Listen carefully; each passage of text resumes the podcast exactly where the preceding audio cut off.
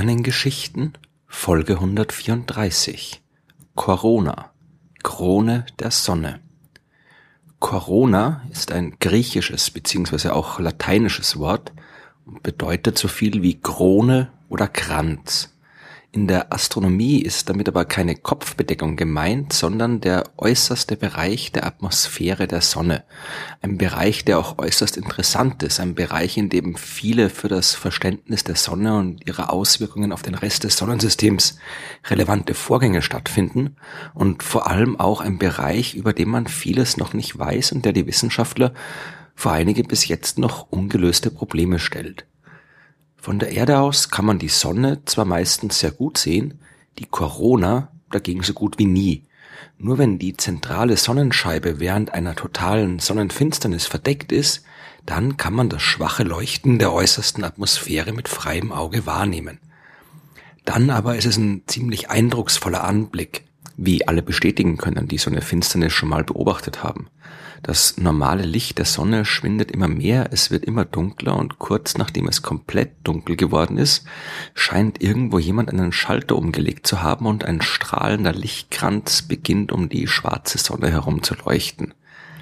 Dass die Corona ansonsten nicht zu sehen ist, das liegt daran, dass es sich bei ihr um ein extrem dünnes Gas handelt. In der Corona herrscht eine Dichte von ungefähr einer bis zehn Milliarden Teilchen pro Kubikzentimeter. Das klingt zwar nach ziemlich viel, entspricht aber dem, was man in der Industrie ein Hochvakuum nennt. Das Vakuum in den Röhren der Teilchenbeschleuniger, das ist in etwa so leer wie in der Corona. Der Teil der Sonne, den wir wirklich sehen können, also das, was man die Photosphäre nennt, dieser Teil ist eine Billion mal dichter. Es ist also kein Wunder, dass die Corona so schwach leuchtet, denn dort ist so gut wie nichts, was leuchten kann. Die Materie, die liegt dort in Form eines Plasmas vor. Das bedeutet, dass sich die elektrisch negativ geladenen Elektronen aus der Hülle der Atome von den positiv geladenen Atomkernen gelöst haben.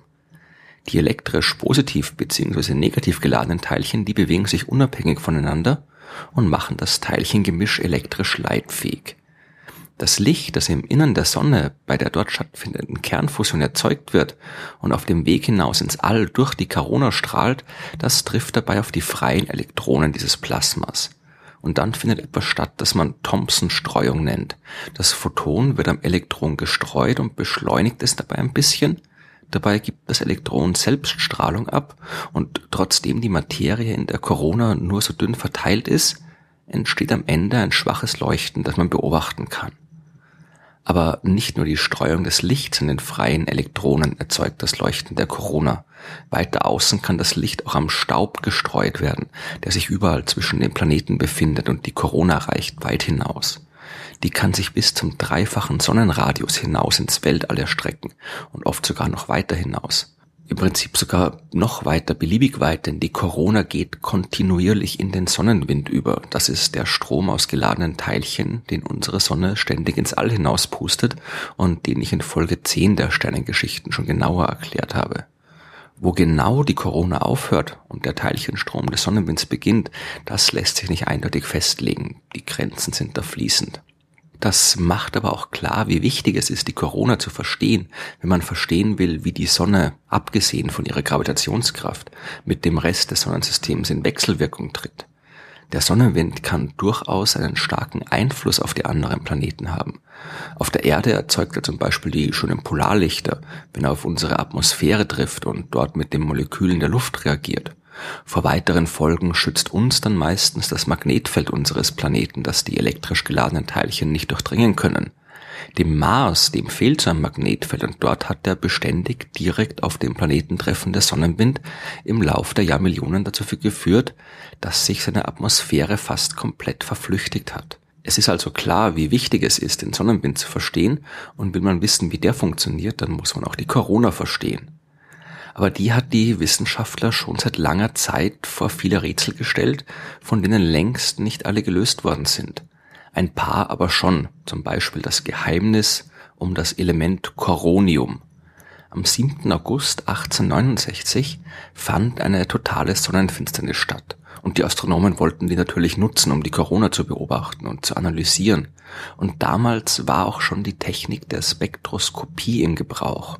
Erst wenige Jahre zuvor hatten Gustav Kirchhoff und Robert Bunsen gezeigt, dass man im Licht einer Lichtquelle bestimmte dunkle oder helle Linien finden kann und diese Linien durch die Anwesenheit der verschiedenen chemischen Elemente entstehen, die Bestandteil der Lichtquelle sind oder sich in der Nähe befinden. Wenn das Sonnenlicht also durch die Materie strahlt, aus der die Sonne besteht, und wir auf der Erde dieses Licht analysieren, dann können wir herausfinden, aus welchen Elementen sie zusammengesetzt ist. 1869 wollten dann die Astronomen Charles Young und William Harkness genau so eine Spektralanalyse für das Licht durchführen, das uns von der Sonnenkorona erreicht. Und sie entdeckten dabei eine Linie, die von keinem bekannten chemischen Element erzeugt worden sein konnte. Natürlich hatten die Wissenschaftler alle Elemente, die man auf der Erde finden konnte, schon untersucht und wussten, welche Linienmuster sie erzeugen können. Aber diese seltsame Linie im grünen Licht, die bei der Spektralanalyse der Corona aufgetaucht ist, die hat nirgendwo dazu gepasst. Und die Wissenschaftler haben daraus geschlossen, dass es sich um ein neues Element handeln muss, das offensichtlich nicht auf der Erde, aber dafür in der Corona der Sonne vorkommt und haben es deswegen Coronium genannt. Der berühmte Dimitri Mendeleev, der das ebenso berühmte Periodensystem der Elemente aufgestellt hat, der hat Coronium dann später in Newtonium nach Isaac Newton umbenannt. Aber am Ende hat sich herausgestellt, dass weder Coronium noch Newtonium tatsächlich existieren. Die Linien im Licht der Sonne, die entstehen ja, wenn Strahlung von den Elektronen in den Hüllen der Atomen beeinflusst wird. Da jedes chemische Element eine ganz charakteristische Anordnung von Elektronen hat, erzeugt auch jedes ein charakteristisches Linienmuster. Aber Atome können ihre Elektronen ja auch verlieren. Steckt man genug Energie in so ein Atom, dann bewegen sich die Elektronen so schnell, dass sie nicht mehr an den Atomkern gebunden sind. Solche Atome sind dann ionisiert. Und wie oft sie ionisiert werden können, das hängt von der Menge an Elektronen ab, die sie besitzen. Ganz besonders viele Elektronen findet man zum Beispiel in der Hülle von Eisenatomen. Und wenn man richtig viel Energie in so ein Eisenatom steckt, dann kann es daher auch richtig oft ionisiert werden. Und genau das passiert in der Corona.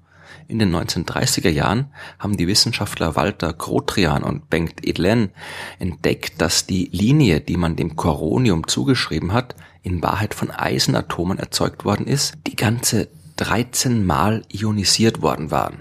Das hat man sich vorher einfach nicht vorstellen können, weil niemand damit gerechnet hat, dass solche hoch ionisierten Atome überhaupt irgendwo vorkommen können. Und deswegen hat man einfach übersehen, dass die Linie eben von Eisen stammt und nicht von irgendeinem unbekannten Element. Damit diese Linien sich bilden können, braucht es aber wirklich hohe Temperaturen. Und zwar so hohe Temperaturen, dass sie auf der Erde schlicht und einfach nicht vorkommen. In der Corona der Sonne aber offensichtlich schon. Heute weiß man, dass es dort einige Millionen Grad heiß ist und das reicht auf jeden Fall, um Eisenatome so oft zu ionisieren, dass diese speziellen Linien auftauchen.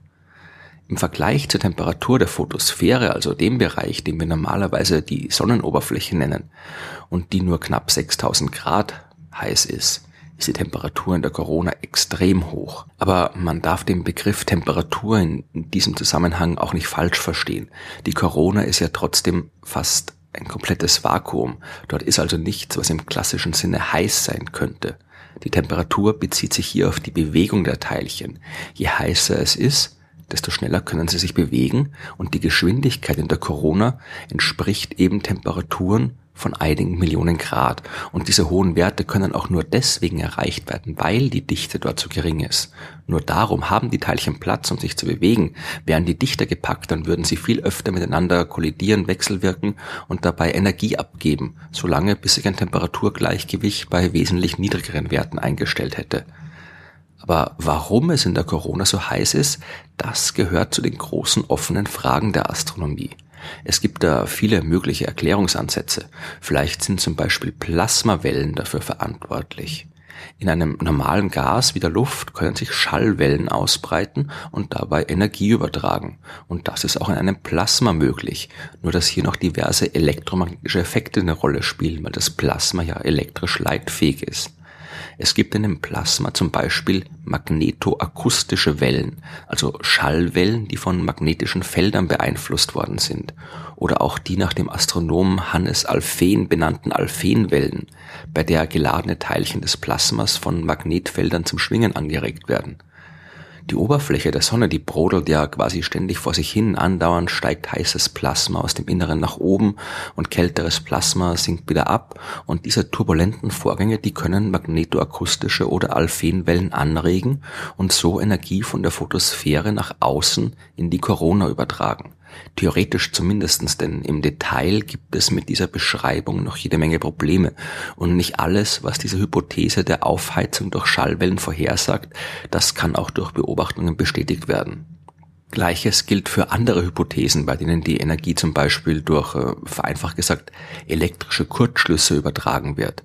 Die finden ja ebenfalls ständig statt, wenn die geladene Materie des Sonnenplasmas sich bewegt und dadurch Magnetfeldlinien verdreht, bis es irgendwann zu einem Kurzschluss und einer Entladung kommt. Das sind dann die großen Sonnenstürme, die Protuberanzen und die koronalen Massenauswürfe, die ich in Folge 10 der Sternengeschichten genauer erklärt habe und bei denen große Mengen an Sonnenmaterie hinaus ins All geschleudert werden. Es wird noch ein bisschen dauern, bis wir die Corona verstanden haben. Es ist auch schwer, wirklich gute Daten zu bekommen. Die Sonne mit Raumsonden aus der Nähe zu untersuchen, das ist ein kompliziertes und gefährliches Vorhaben. Die meisten Messinstrumente betrachten sie daher meistens als großer, aber sicherer Entfernung. Aber im nächsten Jahrzehnt soll sich die Sonde Solar Probe Plus auf den Weg zu unserem Stern machen und sich ihm bis auf knapp sechs Millionen Kilometer annähern, also nur acht Sonnenradien Abstand. Damit würde sie sich innerhalb der erweiterten Corona befinden und könnte direkt vor Ort Daten sammeln. Und dann wissen wir vielleicht auch endlich, was es mit der Krone der Sonne wirklich auf sich hat.